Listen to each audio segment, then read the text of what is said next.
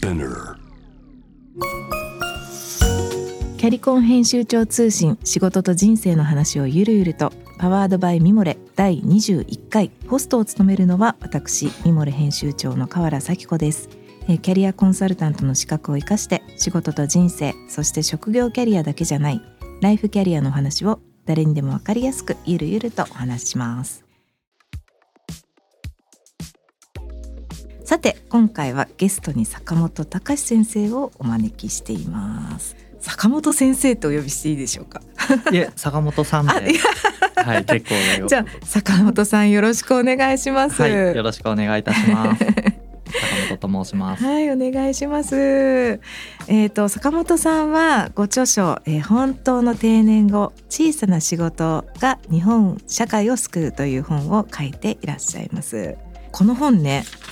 10万部に達したというふうに伺っております。すごいですね。ありがとうございますもう本当に10万部本を売ることがすどれだけ大変かって日々感じているので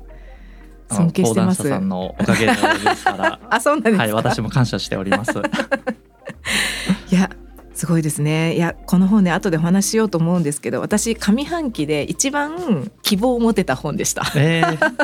そんな風に言っていただけて本当に嬉しいですね。はい。あの結構帯にはね厳しめの現実というかうん。定年後の現実がたくさん書かれてるんですけどでもね読後感はねとても希望あふれるものでした。うん。結構ねあの淡々とまあ事実をうん。書くような内容ではあるんですけれども、はい、そういう風にあの捉えていただけて、はい。あの良かったですね。はい、そうですね。なんかね、あのーやっぱりキャリアとかってこう成長成長とかうん、キャリアアップとかなんかこうそういう文脈で語られるじゃないですかスキルアップとか、うん、でもなんかそればっかりは本当しんどいなって最近思っていてなんでこんなにずっと成長し続けなきゃいけないんだろうって思うじゃないですか。そういうふうに思っなんかモヤモヤしていた私にとってはとてもこう一つ光が差したよはい。はい。本でした私もあのまさに川原さんと同じ感覚ですね。やっぱり、うんうんうん。まあこれだけね職業人生が長くなる中で、はい。まあずっとリスキリングしましょう、はい。ずっとキャリアアップしましょうっていう、もちろんそれも一つですね、はい。あの必要なことですし、うんうん。あのとても大切な議論だとは思うんですけれどもやはりそれだけですとやっぱりちょっとですねしんどいなっていうところはあると思います。うんそうですよね。なんかねどっかそういうふうに思ってたんですよ。結構あの、まあ、ミモレって、まあ、主に4 5 0代の女性が読んでいるウェブマガジンなんですけれどもなんか私が、まあ、キャリアの記事とかを発信していく中で何かこう読者の皆さんの中でちょっと引いてるっていうか なんていうんですかね。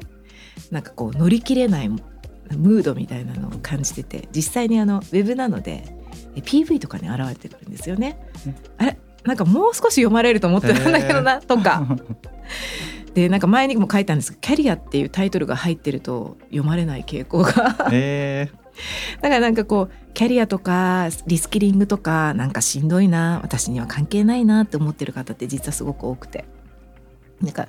でもやっぱり多くの方が仕事に関心があったり仕事をしている中で、まあ、どういうふうに仕事感をこうちょっと変えていったらいいかって関心があるところなのでそういう皆さんには本当におすすめの本です本当の定年後なんかいろんな方に勧めました。ー、ありがとうございます。はい、でまずねあの坂本さんのプロフィールをご紹介したいと思うんですけれども坂本隆さんは1985年生まれ、えー現在リクルートワークス研究所研究員アナリストでいらっしゃいます。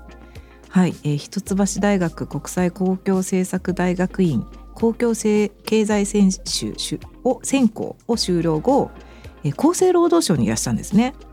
厚生労働省にて社会保障制度の企画立案業務などに従事でその後内閣府で官庁エコノミストとして経済財政白書の執筆などを担当。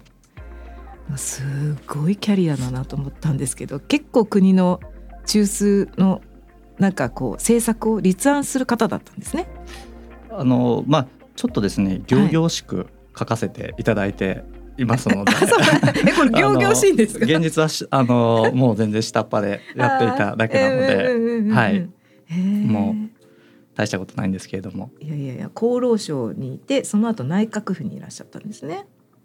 はい、はい。まあ、あの専門があの経済学がええ専門で、まあ大学の時から経済のことをやってきまして、ええ。でまあこの内閣府のあの部署がですね、はい。まあ、エコノミスト官庁エコノミストっていうような、あの形で仕事を行うような部署でして、あー。まあ、統計データなんかを分析しながら、うんうん。経済の基調がどうなっているのかですとか、はい。まあ、そういった分析を行う部署だったものですから、ええ。ええまあ、今の仕事もまあそういった形でうんうん。と続けているっていうようなそうなんですね。形です。はい、え現在はリクルートワークス研究所にいらっしゃるということですね。リクルートワークス研究所。なんかよく聞くんですけどあのリスナーの皆さんの中には何をやってるところなのかご存じない方もいらっしゃるのかなと思うんですけれどもな簡単にどういったことを研究している場所なんでしょうか？はい、こちらも、まあ、ちょっとなんか怪しい研究所だいやいや怪しいとは誰も思ってないと思うんですよ。はい、あのまあリクルートの株式会社リクルートの研究機関となっておりまして、はい、まあ営利を目的としていないあの研究所になります。はい、でまあ働き方ですとか、まあ、労働に関する諸問題を研究するような研究機関とあのなっておりまして、はい、まあ各研究員のあの専門領域の中で、あの研究を行って、まあ、私でしたらこの高齢期の就労に関して、と行っておりますし、まあ、そういった形で、まあ、いろんな研究員がいていろんな専門分野で研究をしているっていう形です。そうなんですね。今もう何年ぐらいリクルートワークスにいらっしゃるんですか？今が多分何何年目ぐらいかうな、んそんぐらい。ああ、そうなんですね。なんかお若くていらっしゃるので、なんか85年生まれで、私 あのすいません講談社にずっといるので、あのなんだろうこのここに至るまでのストーリーが面白いなと思って聞いてしまいました。はい、結構ね 転職も大変ですから。ねえ。あなんかそのリクルートワークスに転職しようと思ったきっかけとか聞いてもいいんですか？あなんか使うかわかんないですけど。まあなんかこう、はい。内国内閣府の官庁エコノミストとかしもうすごくなんかやりがいのありそうなお仕事だなと思ったんですけど。そうですね、はい。まあやっぱ役所の仕事はまさに冒頭あの川原さんもおっしゃられたようにしかなりしんどい仕事なので、まあしんどい、うんあの労働時間長いですし結構大変なので、えー。まあ、あの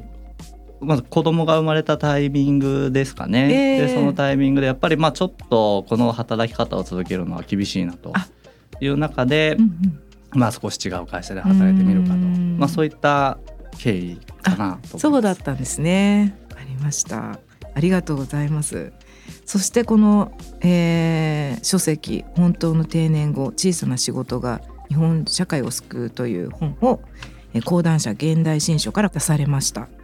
これを出すことになったきっかけっていうのは何でしょうか？教えていただいてもいいですか？はい、私の研究レポートをですね、はい。えっと、講談社のうん現代新書の編集者の方が見つけていただいて、まあのそういった形がまず初めにあって、ええええあのまあ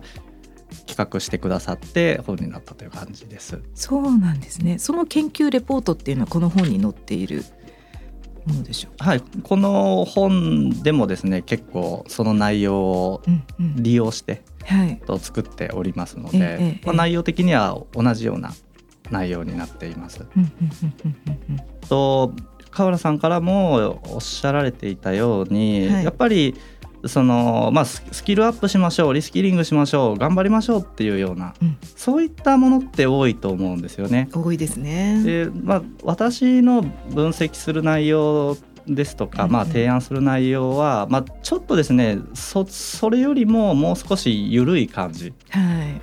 あの、まあ、今回のテーマで言うと、まあ、小さな仕事にうん。価値があるんですよっていうような、うん。まあ、そういったフォーカスの仕方をしているので、まあ、そこが、ね、ちょっとあこれは面白いなと思ってくれたのかなとは思っています。あそうだったんですね。なるほど。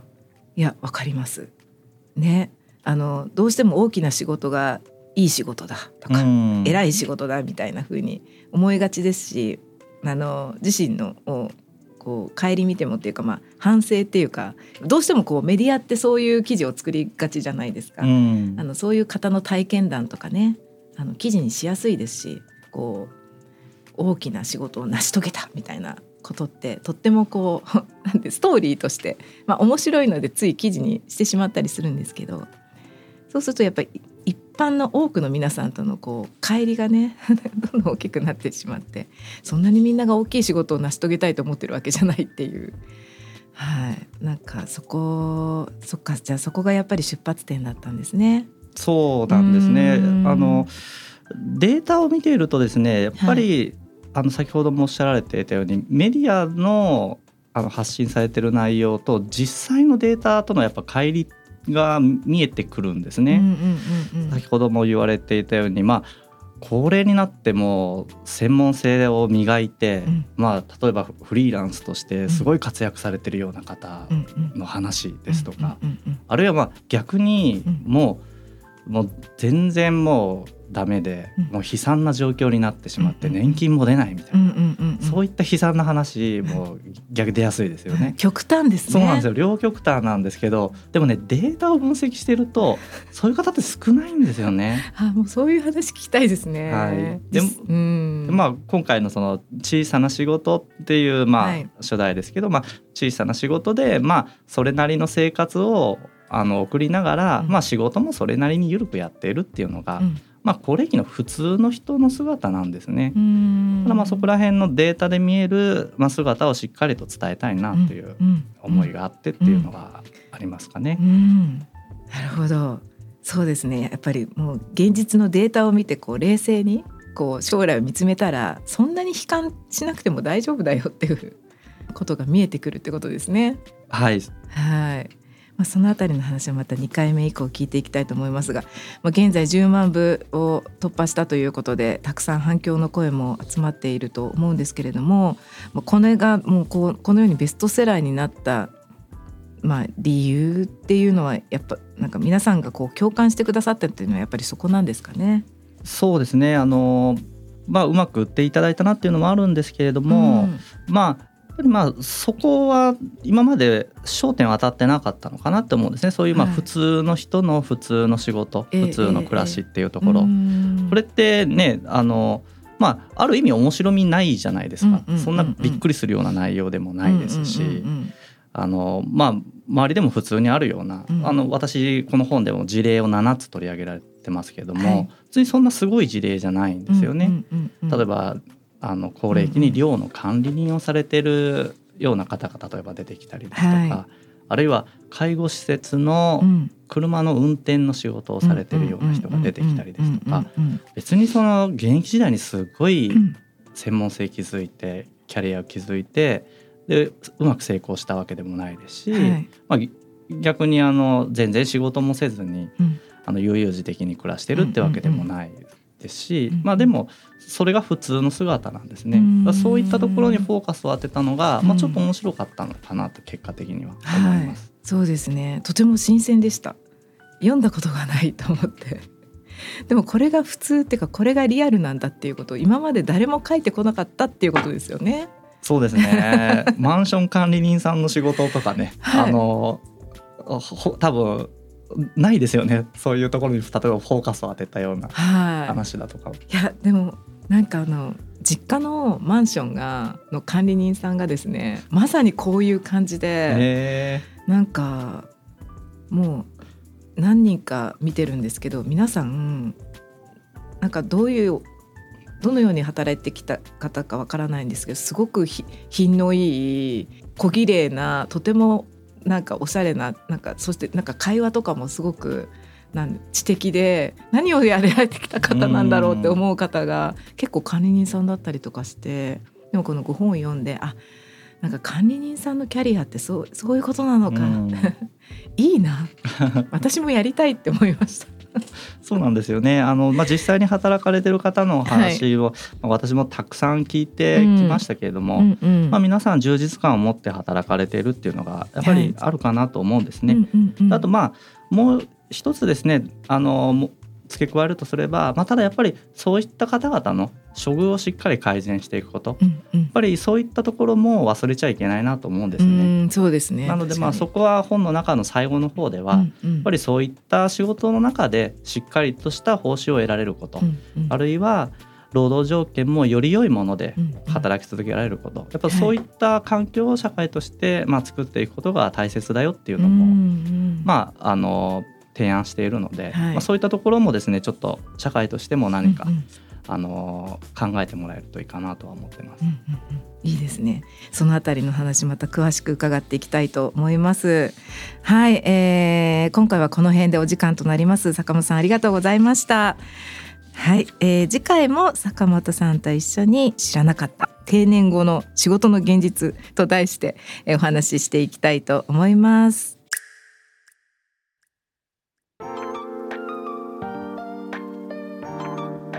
ここまで聞いてくださった皆さんありがとうございます。最後にミモレ編集部のおすすめアイテムをご紹介します、えー今日のおすすめアイテムは高原堂のクレンジングウォーターです、えー皆さん高原堂というブランドスキンケアメイクのブランドあるんですがご存知でしょうか？女優さんのメイク映画とかテレビの撮影現場でのメイク用品としてまあとても人気で有名だったブランドで今は一般の方にも非常にその使い勝手の良さだったり商品のクオリティの高さみたいなことで、えー人気が出ているブランドですね。ファンデーションとか、まあ、ベースメイクのイメージがある強い方が多いのかもしれないです。で私が、えー最近愛用しているのはあのクレンジングウォーターなんですけど大きいボトルにポンプがついていてポンプヘッドがついててですねそこにあのコットンを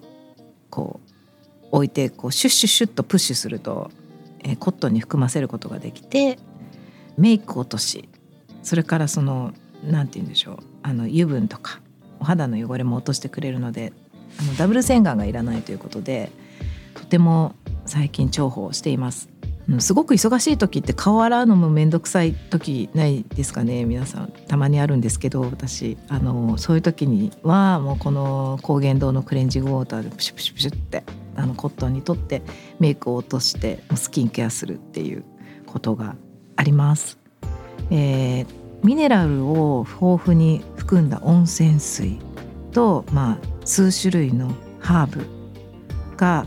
えー入っているということでクレンジングをしながらもこうちょっともっちりなんかこう肌が潤ったような感覚が、うん、なんか感じられるのもすごくあの大好きな商品です。えーもう暑いのでね帰ってすぐにメイク落としたいじゃないですかそういうあの方にもとってもおすすめなのでよかったらぜひチェックしてみてください。ミモレのキャリコン編集長通信の記事の中、えーこちらのあの概要欄にも商品のリンクを貼っておきますのでぜひチェックしていただけたら嬉しいです。